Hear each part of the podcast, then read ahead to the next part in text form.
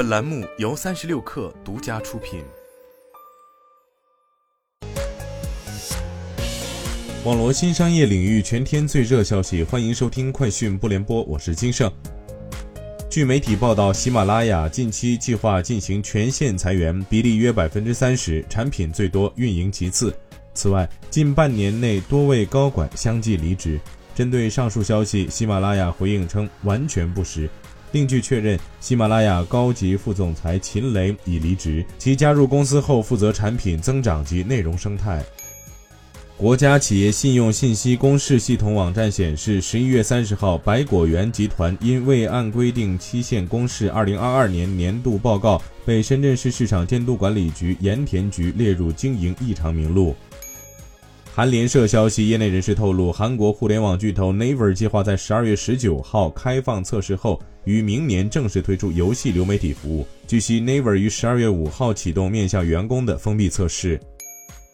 知情人士称，苹果公司已通知供应商，倾向于从印度工厂采购 iPhone 十六的电池。据了解，苹果鼓励包括中国德赛在内的电池制造商在印度建新厂。知情人士透露，新普科技已被要求扩大在印度的生产，以满足未来订单。据市场消息，OpenAI 创始人 Sam Altman 表示，OpenAI 正在重新思考公司结构。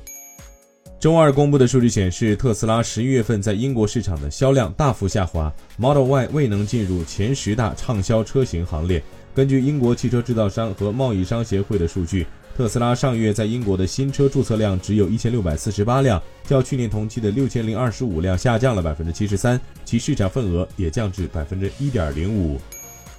据报道，字节跳动将从投资者手中回购价值五十亿美元的期权，其 IPO 计划仍未确定。一位不愿透露姓名的消息人士称，本次回购价格为每股一百六十美元，该价格与今年十月字节跳动员工期权回购价格相同，对应估值约为两千六百八十亿美元。